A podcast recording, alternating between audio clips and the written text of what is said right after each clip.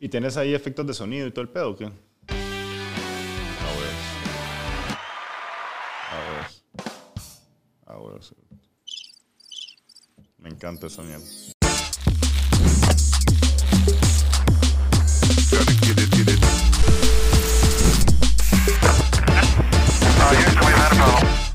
Bienvenidos una vez más al podcast Hablando Pajas. En este episodio tenemos a Pablo Díaz, que es chef.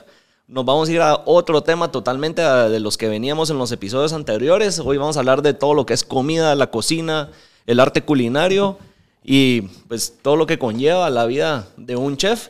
Antes de iniciar con Pablo, no sé si se dieron cuenta, pero en el episodio anterior y este ya es segunda vez que estamos estrenando nuestro intro, así que ahí nos comentan Yeah. a ver qué piensan, Yeah. cómo lo ven y, y si les gusta. Así que Pablo, antes que nada, gracias por tu tiempo, por estar acá, por Buena onda. acompañarnos en este episodio y Qué a honor, ver qué qué honor. pajas, qué pajas nos a ver, echamos. a ver qué pajas tenemos para contar. Eh, puta, el, el mundo culinario es, eh, es serio cuando tiene que ser serio. Eh, no, puta, son pajas esas. eh, Eso sí es paja. Mano, esas son pajas. O sea, eh, Empezamos con todo, hablando pajas de verdad. Creo yo que el, el mundo culinario es bastante, digamos, atrás en, en- la cocina donde nadie ve nada. eh, es bastante pirata, bastante. mm, Puta, ¿no? Es un mundo bastante oscuro, ¿ah? Eh, chingadera muy gruesa, eh, muchas drogas, eh, muy, digamos, puta, mano, es muy extremo todo, ¿ah? puta, mucho trabajo, mucha fiesta, dormir poco, mucho café, chingo de cosas que, que pasan ahí. O sea, que no es como lo que uno ve en la tele, de, ay, qué bonito, quiero cocinar todos los días y... Eh, no, Ya. no, no, no, no, de hecho yo no O cocino. sea, sí es un mundo, mundo algo oscuro, Eh, turbio, como vos dijiste. Sí, sí, un poco sí, un poco sí. O sea, y también siempre está el... eh, no, puta, yo creo que es el, el común denominador. Yo he estado cocinando en cocinas, eh, en varias cocinas alrededor del mundo. Y puta, o sea, el común denominador es que después del servicio hay una fiesta que te cagás eh, y regresas con una hora de haber dormido a hacer lo mismo que hiciste el, el día anterior y en la noche lo mismo que hiciste en la noche anterior. Eh, entonces es bastante, bastante bastante hardcore ese, ese asunto. Pero es de huevo. Yo, de hecho, por eso decidí ser cocinero. Como que quería... como que Es, quería- es como el artista cada- que dice, yo quiero la vida de rockstar. Yo quiero la vida de rockstar. Yo quería la vida de cocinero porque, porque quería la, la... Puta, quería vivir todo lo que, todo lo que vivía un cocinero. Eh, Ah. Yo creo que para nuestros... Para los cocineros de nuestra generación, como que Anthony Bourdain es el... Digamos, es el, el, nuestra- ejemplo El ejemplo, vamos, nuestra, nuestra estrella del norte. Y ese cerote, puta mano, drogas, sexo, rock and roll, ¿verdad? En, en es lo que no se ve en la tele. Y es lo que no se ve en la tele. Tiene un libro muy famoso que se llama Kitchen Confidential que, que habla justamente de esto, como que el, todo lo que sucede detrás de, de, de lo que uno ve en un restaurante, todo lo que sucede en las cocinas. ¿no? El Y- backstage. el backstage. Y puta, leerlo dije, no, bueno, yo quiero ser cocinero. Como que siempre busqué ese estilo de vida, digamos. Eh, puta, ahorita a mis 36 años ya. Puta, está, está pisado llevarlo. Entonces ya estoy mucho estás más. cansado. Ya estoy mucho más calmado, ya me dedico más a. A, A cocinar de verdad. A, cocinar de verdad, o puta, hasta menos cocinar, pero sí a estar más en restaurante, más eh, con mi novia y así. Entonces, como que eso me, me lleva más a. a llevar una vida más tranquila. Manzana. O sea, el- la party rockstar ya pasó. Sí, hay veces. O va, sí, va, ya te bajando. está cansando. No, yo creo que eso nunca cansa. Lo que pasa es que el cuerpo, es puta, no aguantas. Es puta, bien pisado. o Sí. sea. Pues, ¿Y cómo, o sea, aparte de que leíste ese libro y empezaste a ver cómo era esa vida y dijiste que, puta, yo quiero ser chef, quiero ser cocinero, antes en tu infancia hubo algo que te llamaba ya la atención en el, en el tema culinario, en la cocina? Fíjate que yo creo que viene porque mis dos abuelas cocinaban súper bien. Creo que esta generación, o mi generación, nuestra generación, eh, ya nuestras mamás nos, nos tocó que o cocinaba la señora que hacía la comida en la casa, o cocinaba, o puta, nos, nos pasaban a McDonald's, ¿verdad? porque ya no había tiempo de la vida era otra, ya no había tiempo de andar cocinando, hacer cosas de la casa, sino, puta, los dos papás tenían que trabajar o, ya no había tiempo para, para nada, puta, nos iban a trabajar al colegio y luego nos pasaban McDonald's porque luego en la tarde teníamos que ir a clases de no sé qué o natación o hacer mil cosas que no daba tiempo de, como que digamos, una vida más... El momento de comer, la cocina y eso. Puta, qué horrible, que es tan, tan, digamos, ahorita me doy más cuenta que es tan importante, ¿verdad? Que yo, yo trato de tener ese momento, o cocinar en mi casa y compartir con la gente que me rodea. Eh, esos momentos para mí son muy importantes eh, alrededor de una mesa. Y eh, creo que como que por ahí tuve yo la duda de qué es lo que sucedía. Y cuando vi como todo esta, este lado de diversión que había detrás de la cocina, puta, me enganché desde el primer momento. ¿Y cuál fue, el, qué momento fue la primera vez que, agarraste un sartén, le prendiste fuego a la estufa y empezaste vos a cocinar y te despertó ese. Fíjate que tenía, digamos, con mi abuelita paterna tenía. Eh, iba a clases, ella daba clases de cocina o recibía clases de cocina, no me acuerdo, era muy chiquito en ese entonces. Eh, iba a clases de cocina con ella y veía como que eh, las cosas que hacían. Puta, me impresionaba el hecho de tener harina y de esa harina lograr hacer una empanada comestible deliciosa. Puta, es como que ese, ese proceso... Como llevaste una cosa a otra. Como alquímico, vamos, puta, era como magia. Entonces eso me, me, impresionaba mucho. Eh, mi papá me regaló un libro de cocina de, niños cuando era niño. Rarísimo porque eh, digamos, puta, mi papá y todos los papás, creo yo, en, ese momento eran, el niño es niño y juega carritos y la niña cocina, pues. Y me regaló un libro de, cocinar para, sin fuego. Y eso como que me empezó a abrir la, la, la, ¿cómo se llama? La, el camino, la cabeza hacia eso, eh, luego, cuando con Momo estuvimos juntos en el colegio, en, la secundaria. A los que no saben, bueno, creo que casi nadie de los que están escuchando esto, con Pablo desde el colegio este, nos conocemos, estuvimos en la clase juntos desde, desde Wiros, desde niños, y pues hay una amistad de, años, atrás. Entonces, cabal, eh, gracias a que me echaron del colegio, eh, puta, eh, que, lo cual agradezco totalmente se me abrió la puerta, porque si hubiese seguido en el colegio y hubiese graduado como todo el mundo, lo, lo como se esperaba que uno lo hiciera, eh, seguramente fuera puta, ingeniero o, arquitecto, la verdad es que no me, no me molestaría para nada hacer. Es de, como que las otras cosas en la vida que... Que te hubieran gustado. Que me hubieran gustado. Yo creo que nunca es tarde para eso, pero ser cocinero está bien. Eh, y entonces eh, eso como que me empujó mucho más cuando eh, terminé el, bachillerato, fue voy a ser cocinero. Y ya lo tenías definido. Ya lo tenía súper claro. Eh, luego estudié aquí en Guate, una carrera corta de un año para ver si sí si, si, o no. Cuando entré la primera vez a una cocina, que fue al Inter, como practicante, al Intercontinental, eh, puta, me enganché. terminó de. Puta, eso es lo mío. De eh, o sea, es una, eh, ser cocinero es una cuestión bien física.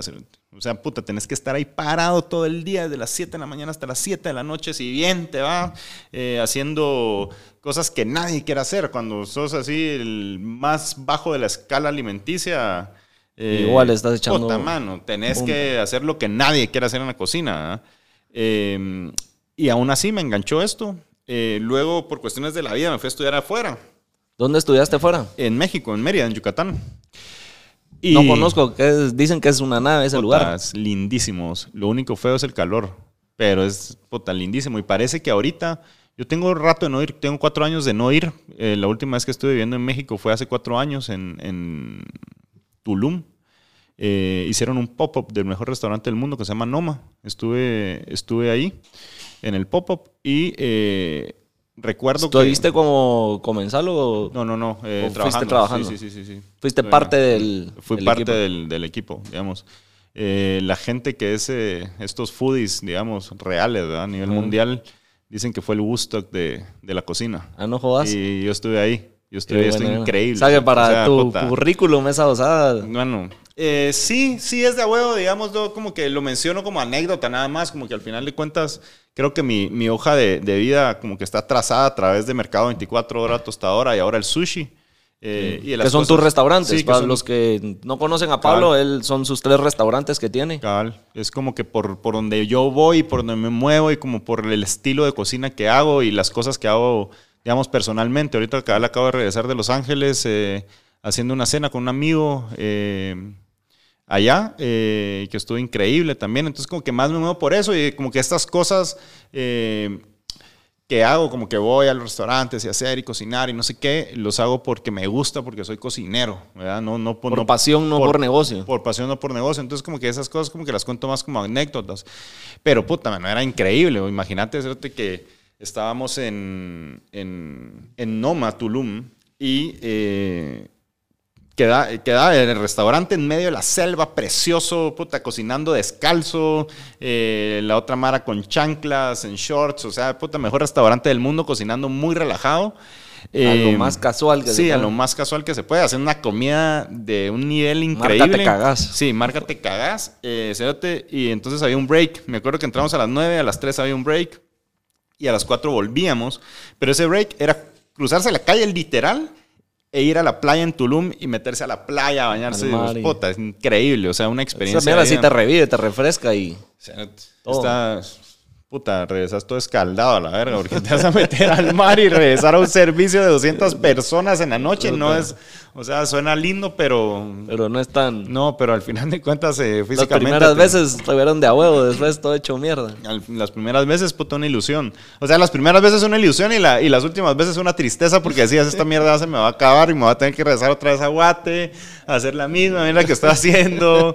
Eh, pero sí, fui la última vez a Mérida. Eh, yo viví tres años y medio ahí mientras hacía la escuela. Eh, ¿Qué estudiaste en Mérida? O sea, yo sé que chef, pero especialización en qué Eh, tipo de comida. Es una licenciatura en gastronomía. En realidad te enseñan a cocinar o te enseñan... eh, puta, yo creo que todas las escuelas son así. Te enseñan la base como para, Para que para vos- prepararte al primer trabajo. Y después en el primer trabajo ya Vos cachás cómo está el trip.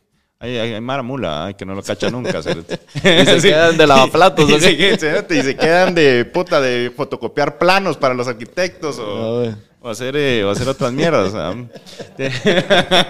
Cerote, es que hay mara que no, hay mara que no cacha nunca nada. Así, cerote, puta mano. Mira tanto que te ha ayudado. tanto que te ha ayudado y todavía se dicen las mismas, puta. Eh, y sí, eh, puta, entonces regresé eh, a Mérida después, bueno, yo tenía como unos 7, 8 años de no regresar a, a Mérida después de terminar la escuela. Eh, puta, lo encontré eh, súper cambiado. Cuando yo vivía no habían edificios, ahora hay un montón de edificios. Mi escuela quedaba en medio de la nada, las afueras de, de- De la ciudad. de la ciudad. Puta, ahorita cuando llegué, eh, eso ya es el centro de la ciudad. La ciudad se comió mano, como en siete estaba. años, es increíble, muy rápido. Eh, sí, México, puta, es una de las economías más grandes. Yo creo que top 10 de economías más grandes del mundo. Eh, tiene, hay mucho dinero, ¿verdad? Entonces ahí se mueve un vergo. Mueve un chingo. O sea, que hay crecimiento, hay un montón de cosas. Y digamos, vos estudiaste ahí, como decís, cocina muy general. ¿Cómo encontraste tu especialidad y que nos contes un poco de sobre tu especialidad? Eh, puta, mano, es que me, me hablas de especialidad y tal vez mi especialidad es cocinar rico.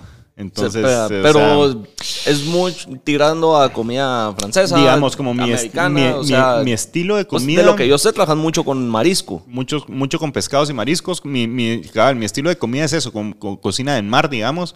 Eh, porque mm, tuve la, digamos, la experiencia, no sé si es suerte o tuve, el- ahí la, la vida me llevó a una de las cocinas donde mejor se trabaja pescados y mariscos, eh, creo que a nivel Latinoamérica que es en Ensenada, en Baja California. Y aparte, la ciudad de Ensenada es una ciudad que se mueve alrededor del, Del vino marisco. y del pescado y marisco. Del vino y del mar, digámoslo, pongámoslo como...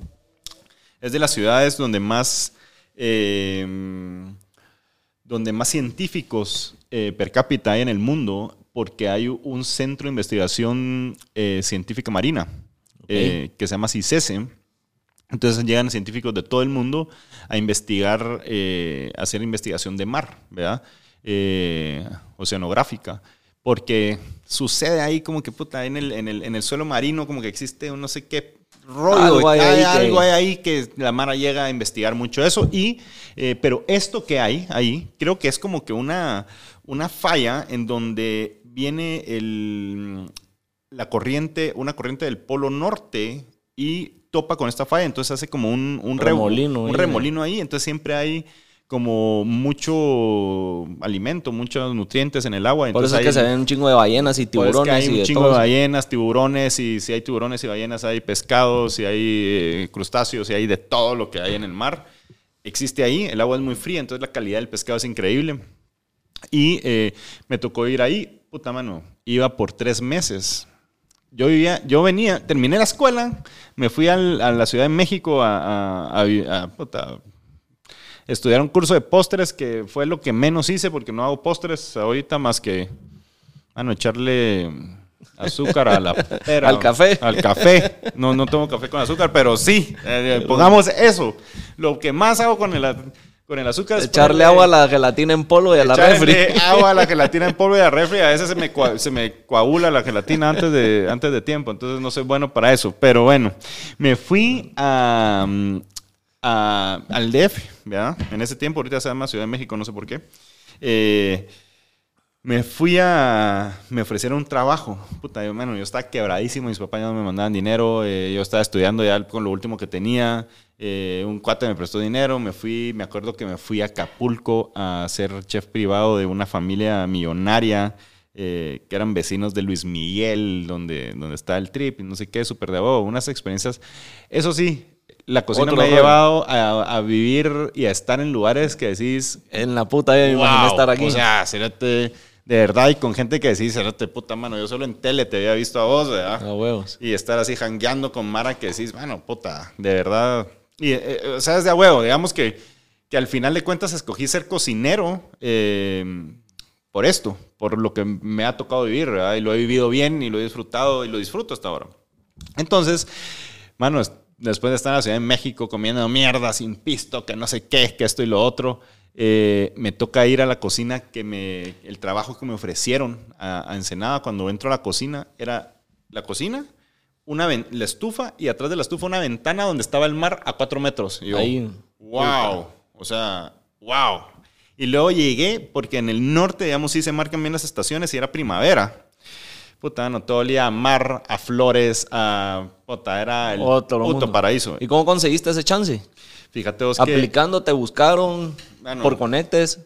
por amigos, por amigos, porque me iba a ir a... Me iba a ir a... a, mm, me iba a regresar a Guate. Después de lo de, la- lo de Acapulco me pagaron bien y como que, puta, pagué lo que debía y tenía suficiente dinero para regresarme.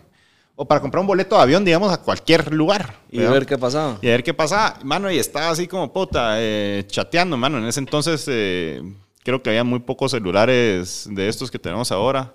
Eh, y estaba en mi compu chateando, yo creo que todavía existía Messenger. en El ese MSN, momento. el el MSN. famoso. Mano, puta, imagínate hace tiempo, yo tengo Con chingos. 17 años de ser cocinero.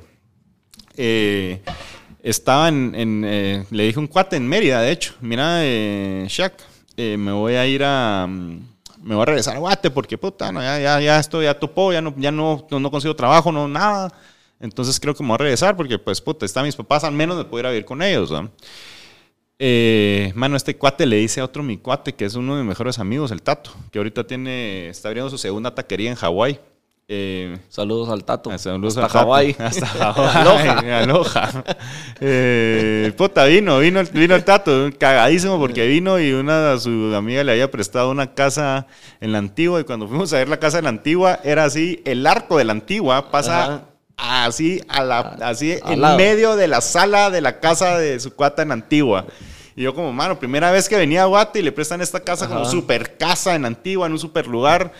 Puta, una locura. Eh, pero entonces, este cabrón le estaba ofreciendo un trabajo en Ensenada y me dice, mira, ¿quieres el trabajo? Y yo como, ah, puta, sí, a huevos. Entonces, en ese momento, fui a comprar el boleto. Mano, esto pasó hoy, ahorita, y mañana, Mañana a las 6 de la eh, Mañana a las 7 de la mañana estaba subiéndome un avión para irme a Ensenada. Sin saber a qué puta Mano, ibas. tenía 24 años, eh, no tenía nada que perder. O a esa edad creo que es lo único Nah, que lo único, que puede perder es no tomar esos tipos de experiencias. Uno, si lo único que puede perder Yo creo que cualquier momento en la vida. Lo que pasa es que a veces, yo creo que cuando uno crece, uno, uno de repente como que empieza a tener más eh, apegos y se chinga la mierda. Uno debería siempre También uno quiere más comodidades y cosas más seguras. Yo creo, yo creo. Que, ah. Sí, cabal, que voy a volver a hacer esa mierda. Eh, si algo estoy seguro es que no volvería a repetir lo que he vivido, no porque no me haya gustado, porque me ha encantado, sino porque me voy a volverlo a repetir. Puta, prefiero cosas cansado como para puta, sí, sí, otra vez. Puta, no, prefiero cosas nuevas, prefiero cosas nuevas. Entonces, eh, vine y me y va, me fui y por eso llegué ahí. Iba por tres meses porque trabajo era tres meses y a los tres meses, bueno, puta, yo necesitaba, recién salido de la escuela, necesitaba un chef que me guiara. Mano, llego a esta, a esta, a esta cocina y me dice, mira, aquí está la cocina y ve qué haces con ella. Yo como, cabrón, yo necesito un chef que me guíe. Entonces, o sea, que te eh, llegaste a ser como vos el jefe de cocina. Mano, yo el jefe de cocina cuando yo era un... Nada, era un, yo necesitaba que, a vos, que, me enseñaran, sí, claro.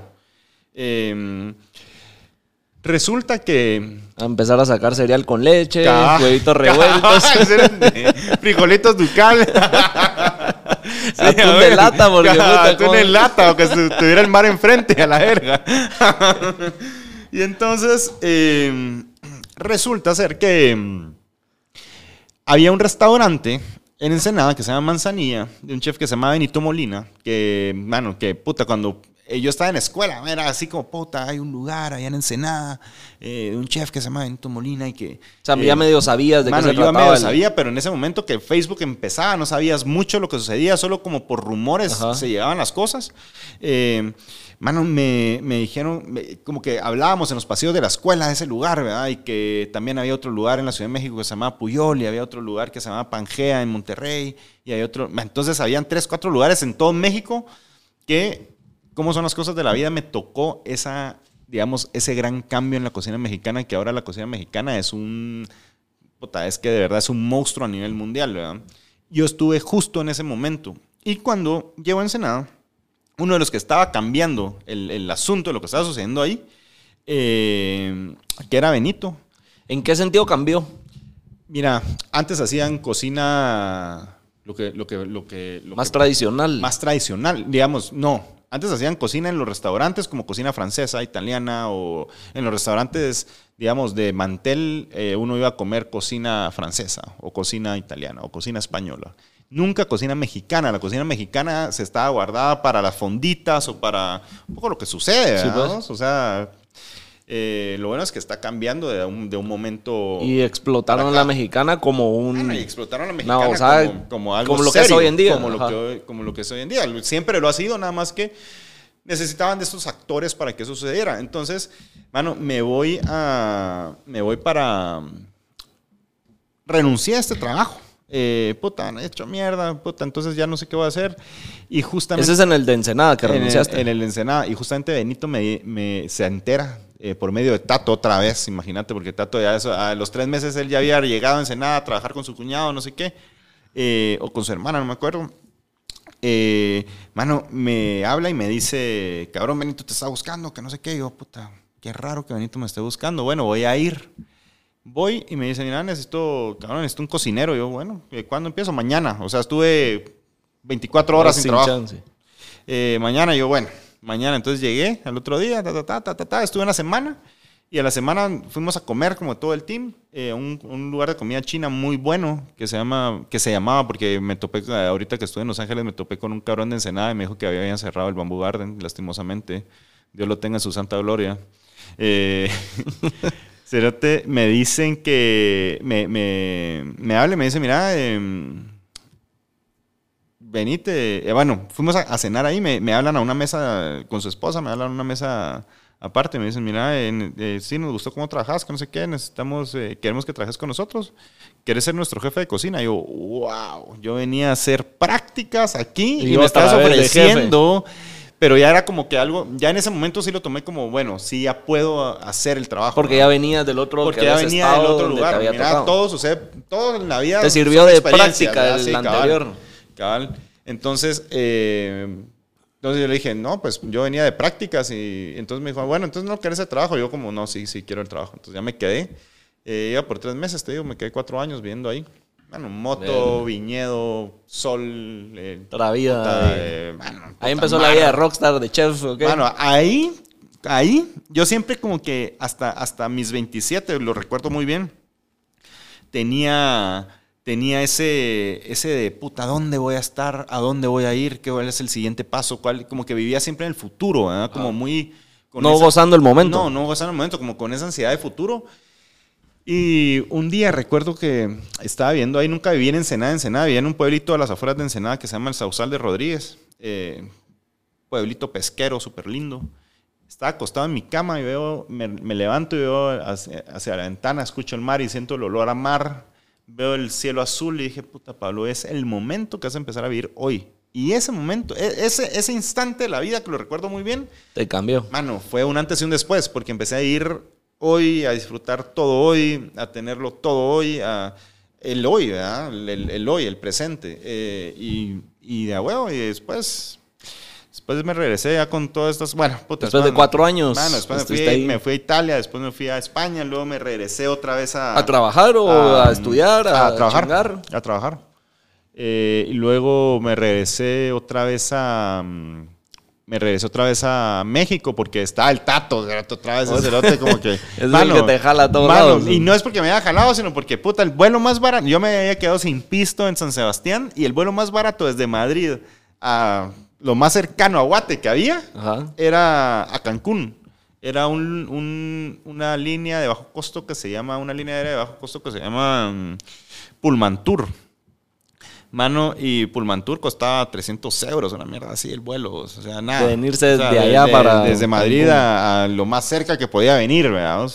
Eh, siempre esta filosofía de lo que cabía en mi mochila era lo que tenía y Y venía. vámonos. Entonces me vine y puta, me acuerdo que este cerote, mano, repedo, mano, es que es un repedo. Entonces eh, se olvidó ir por mí al aeropuerto. Yo llegué como a las 12 de la ¿Y el noche. dónde vivía? ¿Ahí en pisto. Cancún? Mano, vivía en Playa del Carmen, que está como O sea, que a una una, hora. hora. Cabal.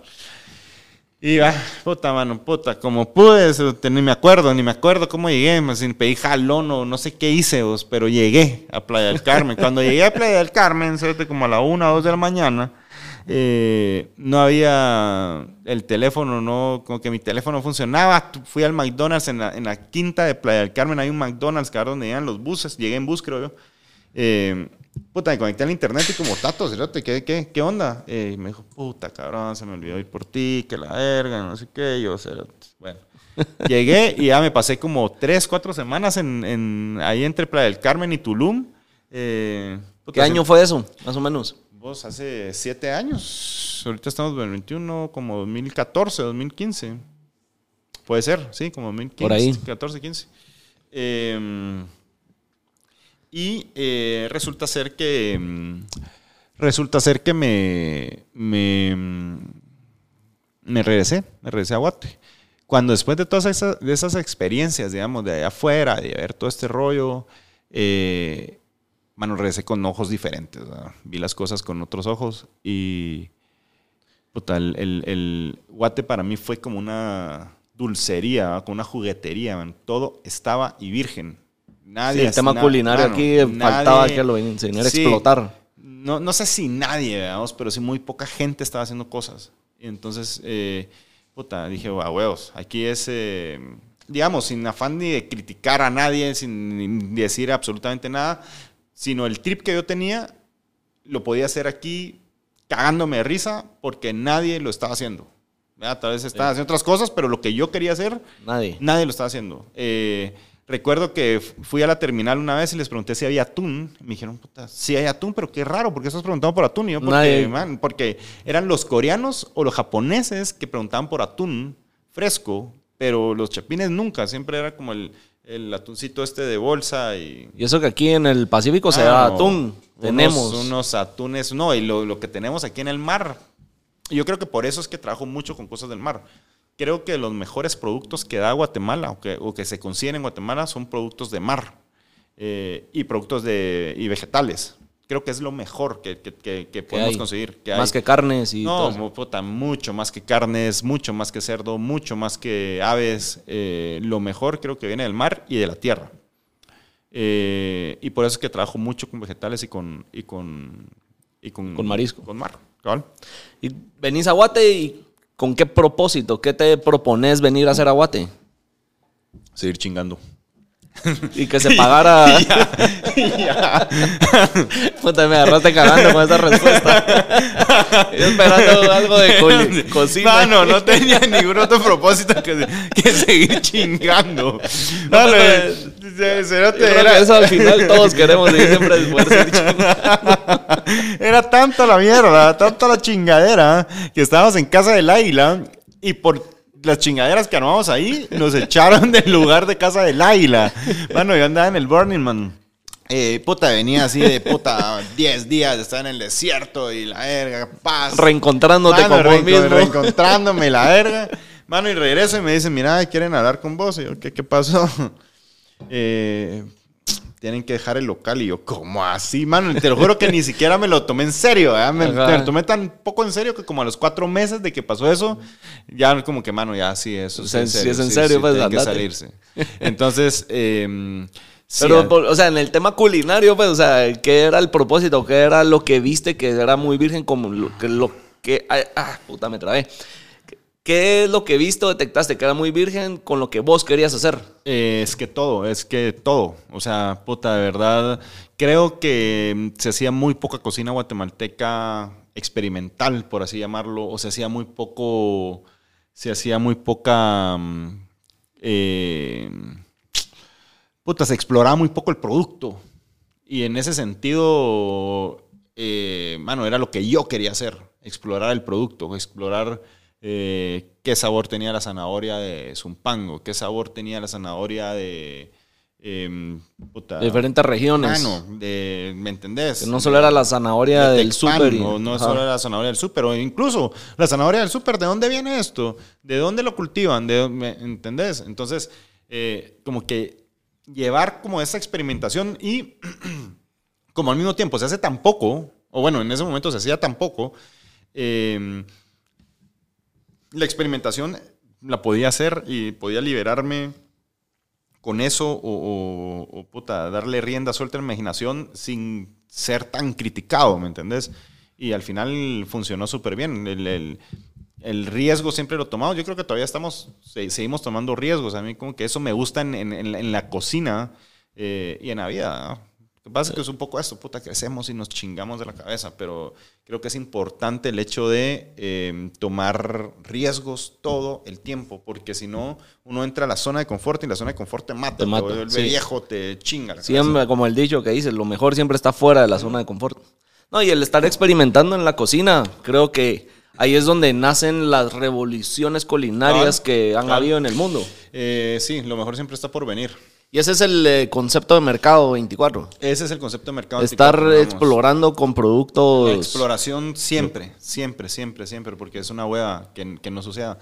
Sí, las grandes, mira, las grandes eh, revoluciones creo que siempre están acompañadas con comida, ¿verdad? Eh, y, y bueno, y específicamente las grandes revoluciones culinarias, puta, no hay cuatro que te puedo mencionar yo ahorita. Eh, Escoffier, que fue uno de ellos, Bocuse, que fue otro, eh, Adrià, este catalán, que fue otro como más contemporáneo, digamos, y René Redzepi, con el que tuve la dicha de trabajar ya. Entonces, eh, estos cuatro a lo largo de la historia, digamos, puta, Escoffier, que, fue en 1800 algo, por ahí, finales del siglo XIX, eh, Bocuse como a mediados del siglo XX, finales del siglo, del siglo XX, eh, Ferran Adrià, y principios del siglo XXI, eh, Redzepi, digamos, o lo que va a segunda década del siglo XXI, René Redzepi. Eh, pero puta, mano, los demás somos unos cocineros ahí que estamos tratando de Al hacer lado de- cosas. Mano, que estamos tratando de hacer cosas y, y ya. O sea, eh, algunos más, otros menos. Pero, pero sí, como que si hablamos de esas grandes revoluciones, podría yo mencionar a ellos cuatro. ¿verdad? Son los, los que han hecho los cambios. Sí, mano, los, que, los, que, los que dictan hacia dónde vamos. Si se pudiera describir en qué momento o, en, o cómo se caracteriza la cocina hoy en día, ¿cómo pudieras describirla? A la verga, puta, mano, es... La cocina hoy en día es una cocina mm, como todo lo que sucede global, veamos, puedes conseguir o al menos estar al alcance, digamos, eh, tener casi cualquier producto, casi en cualquier parte del mundo, casi en cualquier momento. Eh, yo así lo describiría, una cocina global, veamos. Yo creo que deberíamos de ir un poco más, eh, creo que estamos ahorita ahí, tal vez deberíamos de, no, no tal vez, creo que estamos ahorita ahí o saliendo de eso, yendo hacia la conciencia. Eh, o sea, que todo este cambio que se escucha de productos más orgánicos, más locales y todo eso, ¿crees que eso va a ser como a lo que va a tender Esto la cocina? es a lo que está tendiendo ya, pero no estamos ahí aún. Este, este lugar que se llama Ile Madison Park, que es, eh, que es este restaurante en Nueva York, eh, puta, que fue número uno en el mundo hace creo que dos años, tres estrellas Michelin, no sé qué. o sea, todo lo que podría pedir un restaurante lo tiene. Em, esta temporada dejó toda proteína animal a un lado y su, su menú es... No sé, si, basado no, en vegetal. no sé si vegano, pero sí vegetariano. Tres estrellas Michelin. O sea, es uno de los referentes gastronómicos en el mundo, un nivel de verdad muy alto, muy serio. Dejó todo lo que es eh, producto animal a un lado y ahora solo se basa en vegetales. O sea, yo creo que esto es una... Una, revolución que vino a ser, un ejemplo. Sí, sí, sí, como con, con, un ejemplo muy fuerte que creo yo que deberíamos de, de, estar todos yendo hacia allá, digamos. O sea, grandes, eh, la mayoría de los problemas que suceden en el mundo a nivel ecológico es porque mm, no somos conscientes de lo, que comemos y deberíamos de ir hacia ahí, creo que todo el mundo, porque no... Eh, puta, el Amazonas está eh, talando porque mm, necesitan más espacio para ah, más espacio lo para que cosechas y sembrar ganado soya para para generar alimento para el ganado para poder hacer eh, humano. o sea ni siquiera es un digamos no es, ni siquiera es un cultivo directo para el ser humano sino es un cultivo para alimentar el ganado que necesitamos. O sea deberíamos dejar de comer carne en realidad ¿verdad? Por ahí va, entonces, ¿crees la tendencia de lo culinario? a todo lo que sea más... Eh, totalmente. Más orgánico, más planta, más... Eh, totalmente. Solo deberíamos, deberíamos de ser valientes todos y, yo como, digamos, como cocinero debería dejar de servir eh, carne en mis restaurantes. Es pisadísimo, ¿verdad? La gente sí come carne. Claro. Es muy carnívora la población aquí, creo yo. Es muy carnívora la, población aquí. Es, muy es, es un símbolo de estatus, vamos. Cuando es una mamá total. No debería ser así. Comer carne es un símbolo de estatus y no debería ser así. Y por otra parte, eh, o sea, la oferta debería de disminuir la carne y la demanda debería de dejar de consumir carne.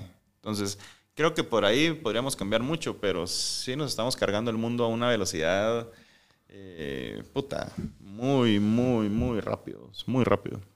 Pues si la comida de Guate, compararla del mundo, porque Mercado 24 como que trata, o, bueno, no trata, sino eso enfocado mucho en platos o productos nacionales. ¿Cómo la comparas con la del resto del mundo? ¿O qué le falta explotarse a la comida de Guate que no conocen fuera? Eh, yo creo que no tiene comparación. O sea, es la singularidad que tiene eh, no tiene comparación a ninguna otra comida en el mundo.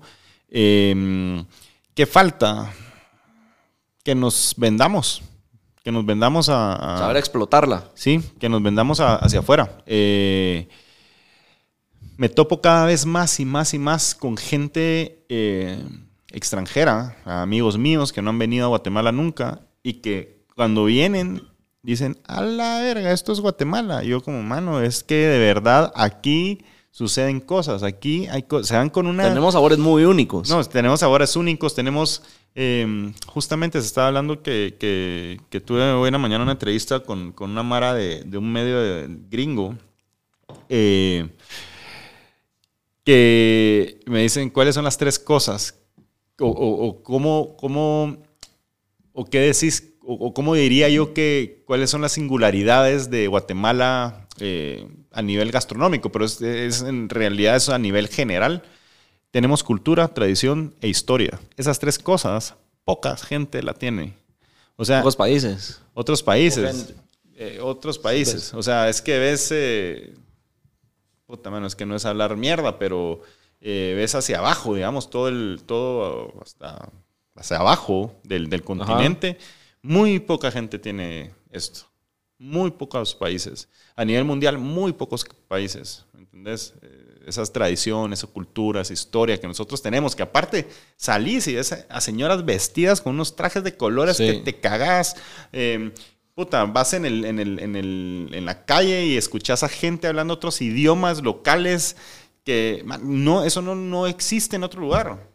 O sea, eso no existe en otro lugar. Tal vez vas a los estados y, y escuchas hablar eh, coreano, tal vez escuchas hablar español, tal vez hablas... Pero no es su cultura, Pero no es su no es su cultura, no es su identidad, ¿me entendés?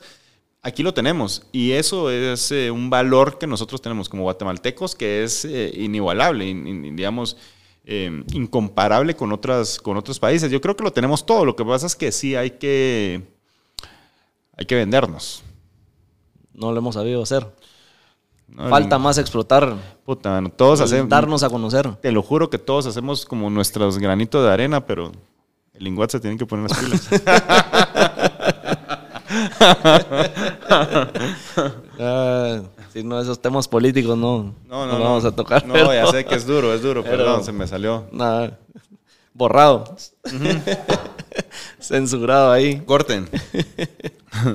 Vos, hablando de que estabas hablando con eh, Mara de fuera, ¿en qué países o en cuáles son todos los países que has trabajado, vivido o logrado cocinar? A la puta, os, de aquí, digamos, de los estados hasta, hasta Colombia. Eh, Haciendo colaboraciones, yendo a trabajar, viviendo en esos países. llevo a trabajar, haciendo todo este rollo. Eh, Londres, o sea, Inglaterra, España, Italia. eh, Portugal iba a ser este año, pero otra vez tuvieron brote y ya no se hizo. Eh, eso. Creo que no, no- no han sido muchos, siento yo, o tal vez sí, no sé. ¿Has logrado estar en, una cocina de algún eh, restaurante Michelin o Sí. Top 100? Sí, sí, sí, sí, sí. Sí he estado. Y la presión es, ¡guau! La verga. O sea, ¿qué lleva poder llegar a estar en una cocina como esas? Yo creo que tal vez suerte que te escojan o conectes Para lograr entrar. para lograr entrar. O sea, eh, sí. Yo creo que eso es, eh, eso es eh, esencial, ¿verdad? Eh, s- hay que tener suerte, muchos. O sea, sí uno tiene a veces visión, puta, quiero ir ahí. Pero, puta, ese quiero ir ahí, mano, querés ir a, a Noma, a estar en Noma. Son 10 mil chavos como vos que quieren estar en Noma, pues. O sea, O sea, tenés que tener suerte de que el dedazo, ah, pum. Te O sea, tocó. te tocó, te tocó. Sí. Oye, en tema de que decís que es otra presión, otro mundo, ¿qué, qué, ¿cómo es ese mundo detrás de ese nivel de cocinas? La puta.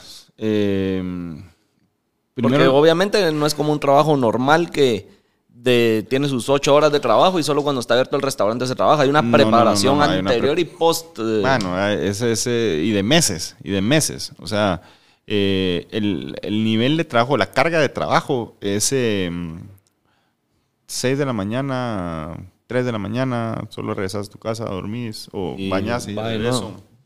Eh, siempre el restaurante en general está trabajando para cumplir expectativas.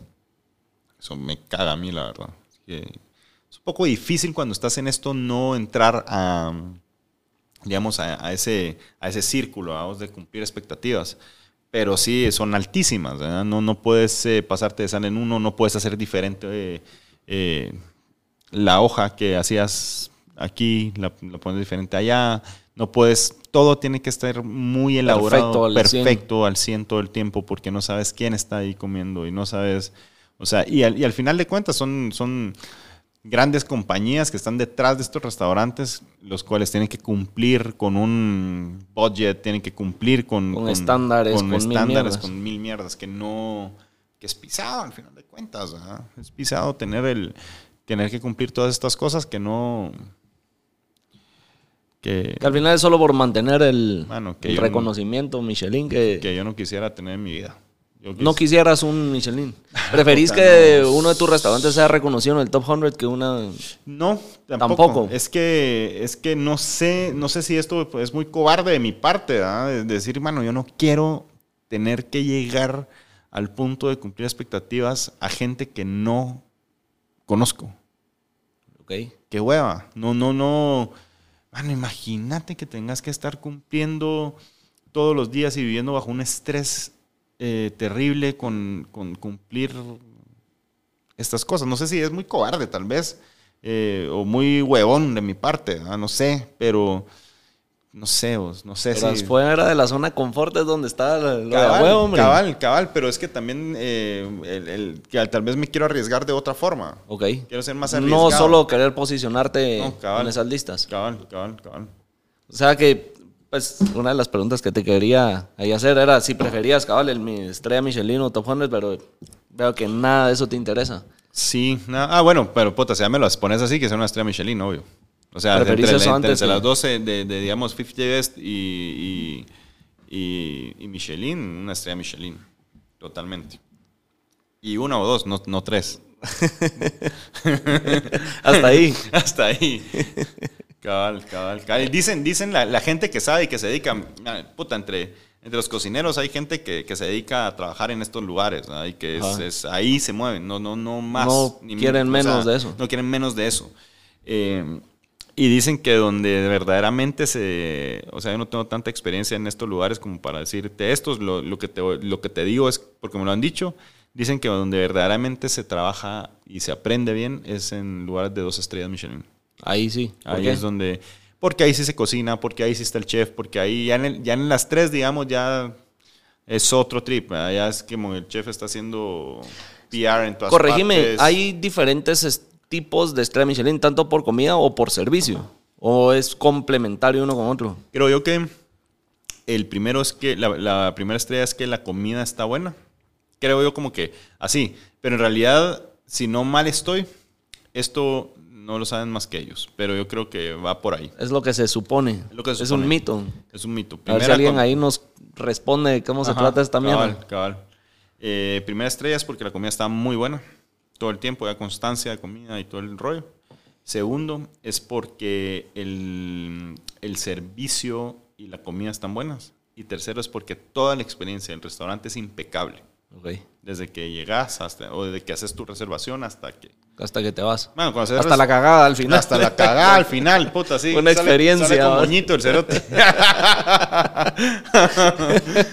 sí, sí, sí. eh, sí, vos. Pues sí, todo ese, todo ese eh, restaurantes que ya están a ese nivel, los platos los ves y son muy minimalistas, no es tanto la porción tan grande, sino es, es un arte esa babosada. Sí. La yo- cocina ya está cayendo en, es un arte culinario, Ajá, o sea, es un ajá. arte, es un, eh, es un artista, el chef al final. Cabal.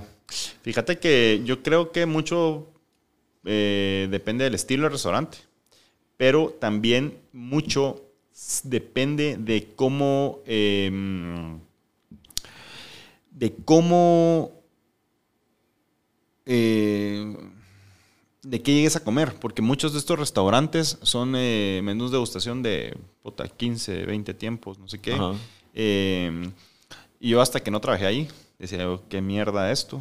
Pero cuando fui y trabajé, eran dos, dos ingredientes en un plato, pero decías, a la verga.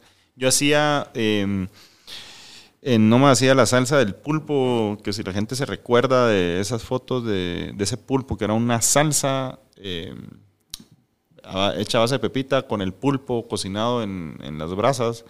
El pulpo, la preparación del pulpo eran cuatro horas y la cocción del pulpo eran otras seis. Em, luego la salsa, yo para hacer dos, tres litros al día me tardaba de nueve de la, de de la mañana a 3 de la tarde para hacer dos o tres litros de salsa al día. Em, pero las dos cosas, cuando lo probabas, decías, a la Era es otra. que de verdad es un platazo, un platazo.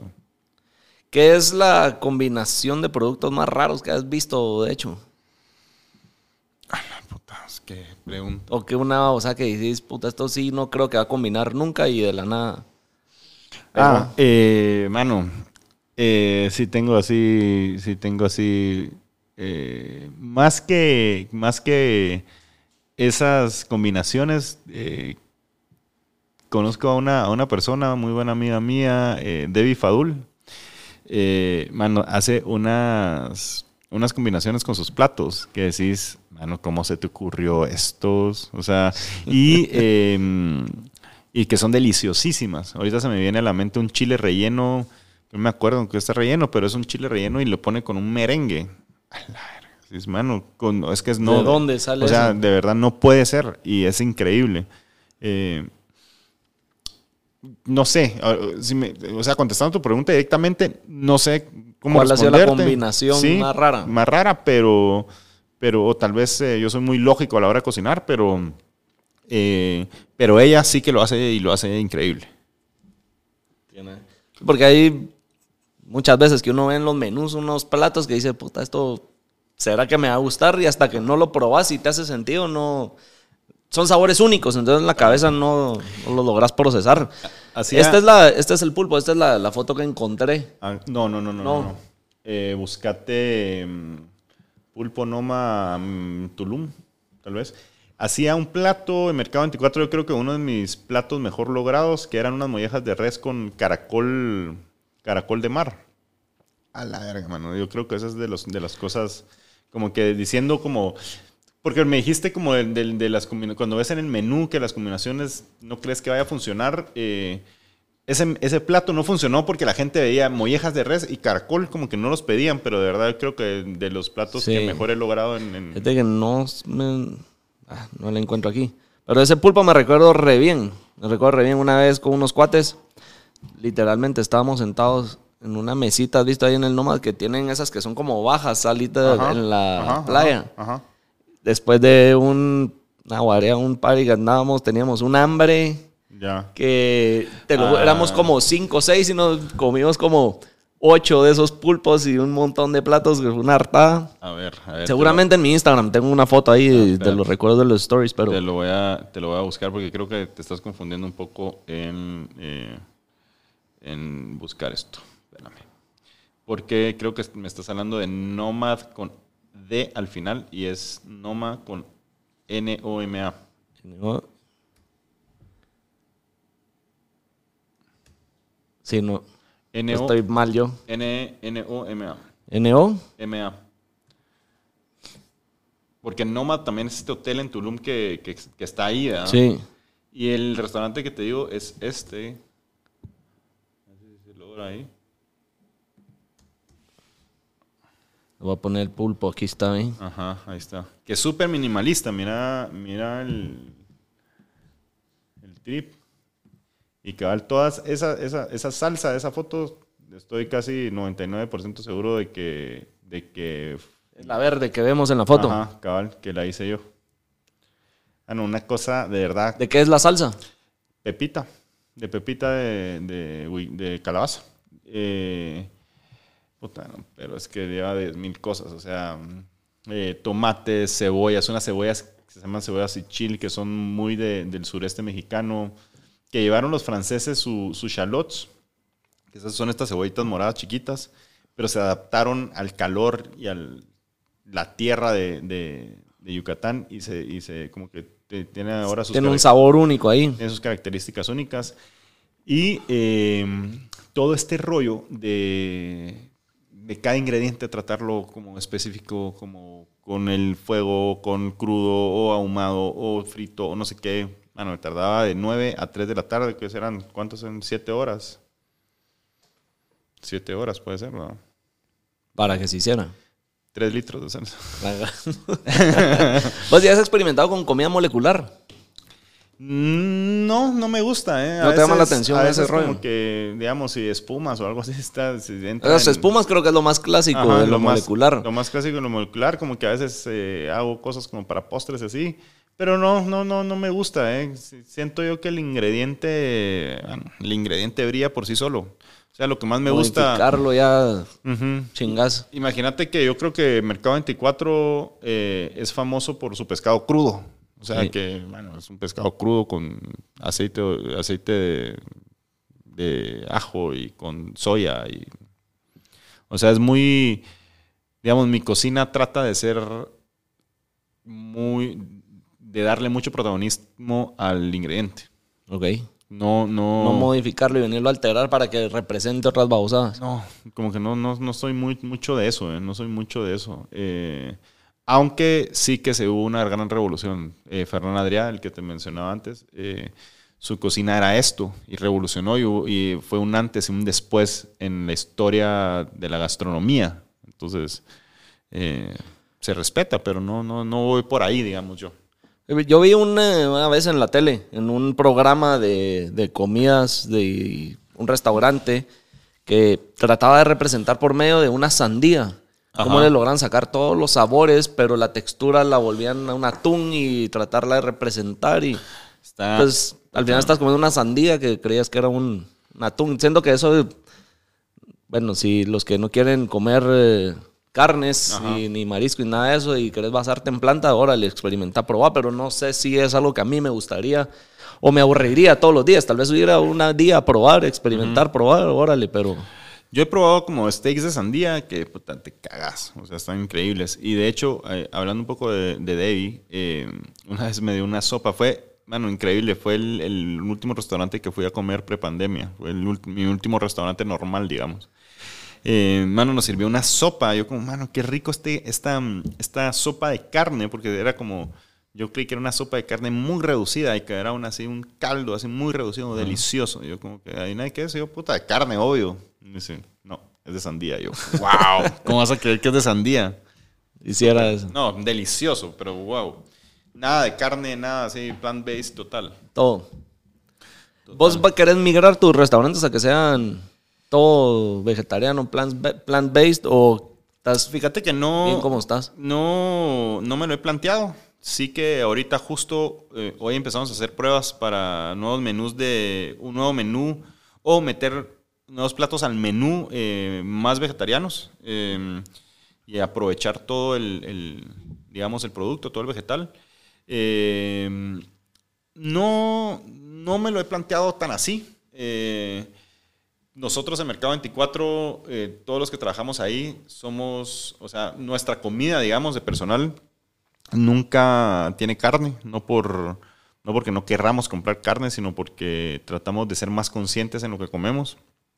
Adentro, nosotros, como digamos, nuestro, nuestro team.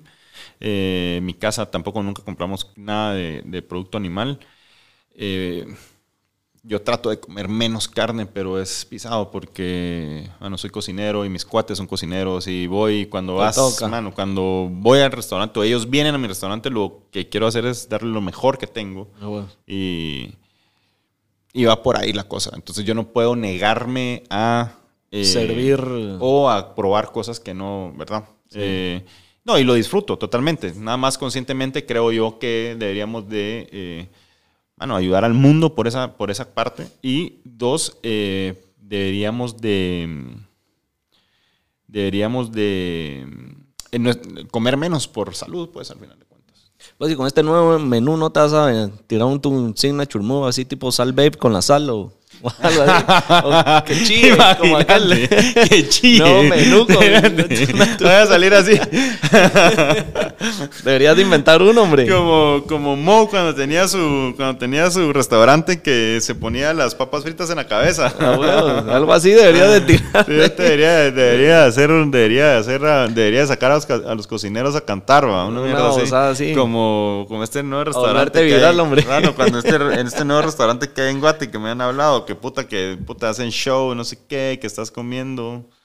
¿Cómo se llama? Eh, Yo sé cuál es, pero no le vamos a dar publicidad. oye, yo, yo, Y ahí puta, les no mando la factura y no la pagan.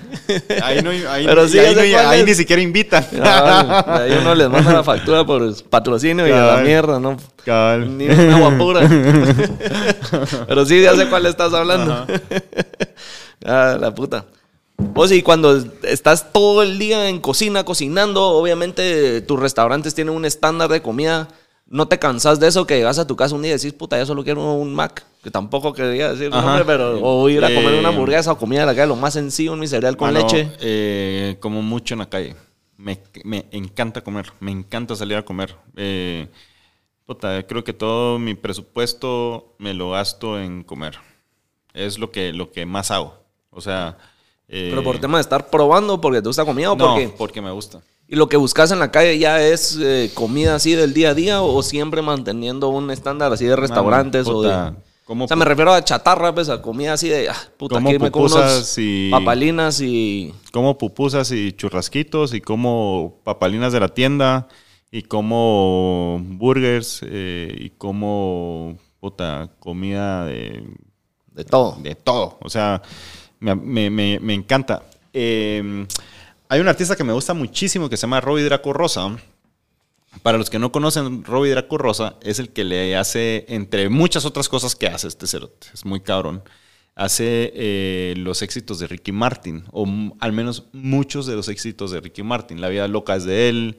Eh, Es el compositor de... es el compositor de sus canciones. Eran, eran, eran compañeros en Los Chicos, creo que se llamaba, donde estaba Ricky Martin cuando estaba, estaba Wiro. No sé. Los Chicos creo que eran, no, no sé. Ah, no, era Menudo. Eh, mano, ex Menudo, no sé qué. Pero este cabrón de Robbie Draco Rosa se dedicó como más al rock y así. Y en realidad cada disco es... es Peculiar. es bastante peculiar. Y entonces le dicen cuál es... Le preguntan en una entrevista cuál es su tipo de música favorita. Y él dice, la buena música no tiene género. Es como la buena comida, no tiene género, no tiene mesa, no tiene mantel, no tiene... La buena comida es buena comida. Y en ese sentido, yo creo que no hay nada más real que la comida. La comida te gusta o no te gusta. Estás, estás involucrando todo, todo tu ser, eh, viendo, oliendo, saboreando, escuchando, sintiendo. Todo tu ser está involucrado en el acto de comer. Y es algo tan básico y complejo a la vez que si no lo haces, te morís. Si no comes, te, te morís. O sea, no, no, no hay un motor o no hay, no hay eh, digamos, no hay eh, combustible para el motor si no te metes comida. Entonces, en ese sentido, eh, bueno, la comida es lo más real que existe. No te puede mentir. La comida es buena o no es buena. Sí, en parte de eso yo creo que muchos puestos en la calle, con todo el respeto y mérito que se merecen, han logrado sobresalir y se han logrado estar posicionando que vos ya fuiste a tal lugar, tal lugar. ¿Por qué? Porque no solo darse a conocer en las redes sociales así les ha ayudado, sino que involucra mucho de lo que estás diciendo. Ahí estás parado al lado del que te está cocinando y Ah, estás puta. viendo, sintiendo, oliendo todo Real. a vos. Eh, en la zona 7, 11 creo que es ahí, o 7, no me acuerdo. Eh, mano, hay un lugar que se llama la, eh, Pupusas La Nena. Verga. ¿Qué tipo de pupusa, nena? vos? Mano.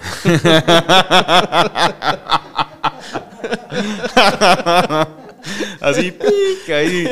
Tire, tire, tire, tire una, un efecto de sonido. Tire un efecto de sonido.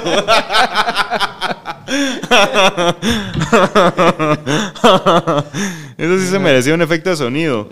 Eh, bueno, eh, pupusas de la nena, lo vamos a dejar ahí, búsquenlo, googleenlo, no está en Google, tienen que ir, tienen que ir, tienen que averiguar en la calle. tienen que averiguar Pero no en la calle, zona joven. 9, en la noche. No en la zona 9 de la noche, ahí no, ahí no se metan, ahí no se metan, van a salir con coronavirus.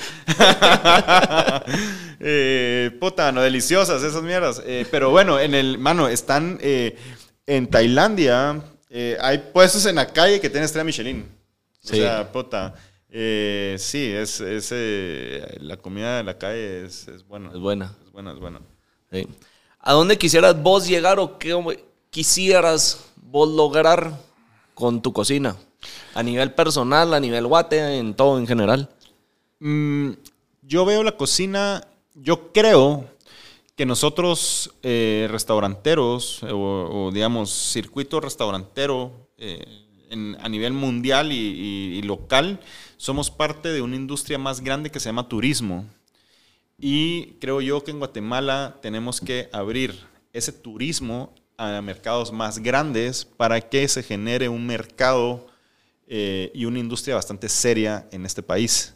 Eh, yo creo que por la experiencia de vida que tengo y la relación y los vínculos que tengo con México eh, e información que tengo, que es de uno de los mercados más grandes del mundo, creo que nos deberíamos de abrir hacia ese país eh, para que se genere una industria seria en Guatemala.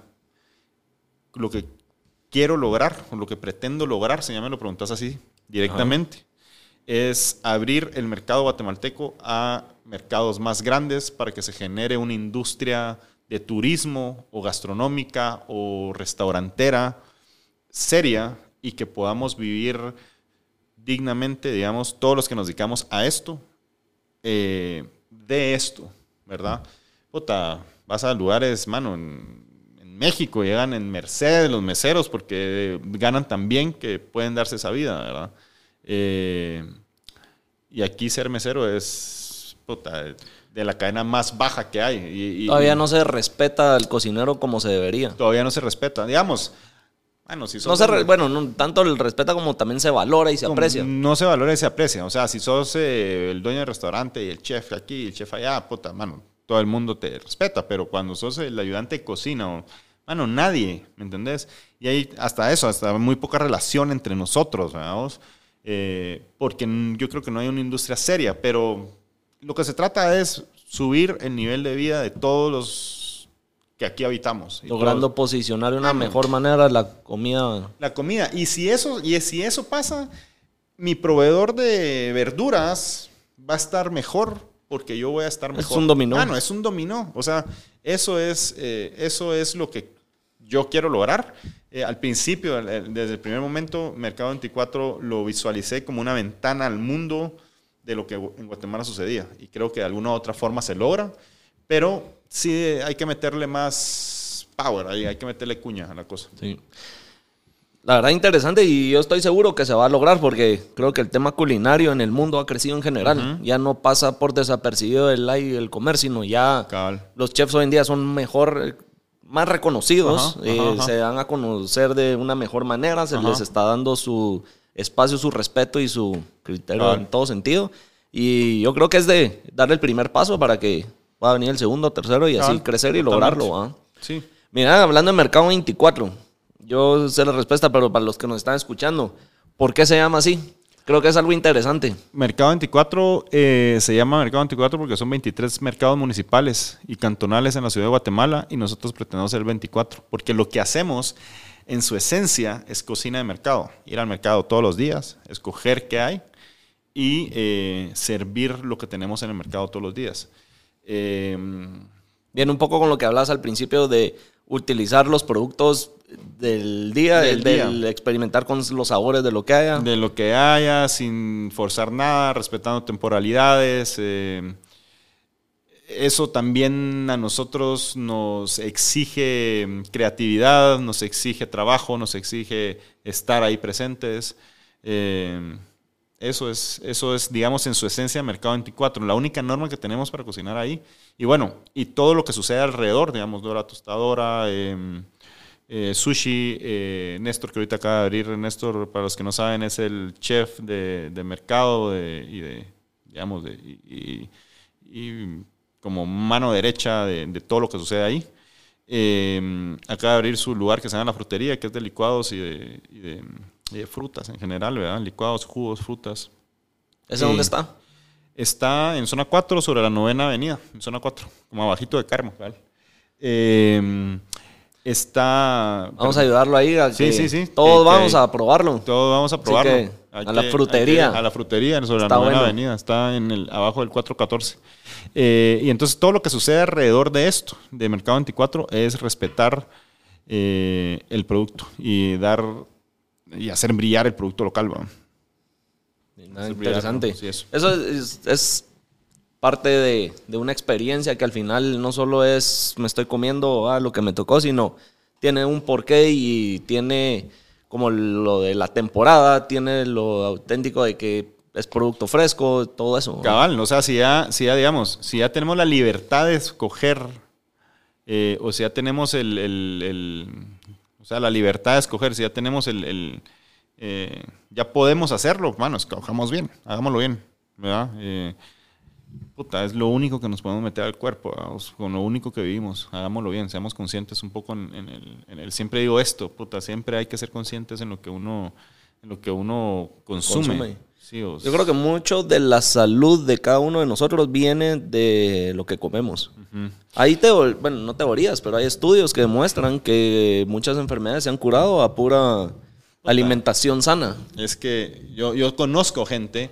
que eran diabéticos y empezaron a hacer ejercicio y a comer bien y Se curaron. clean.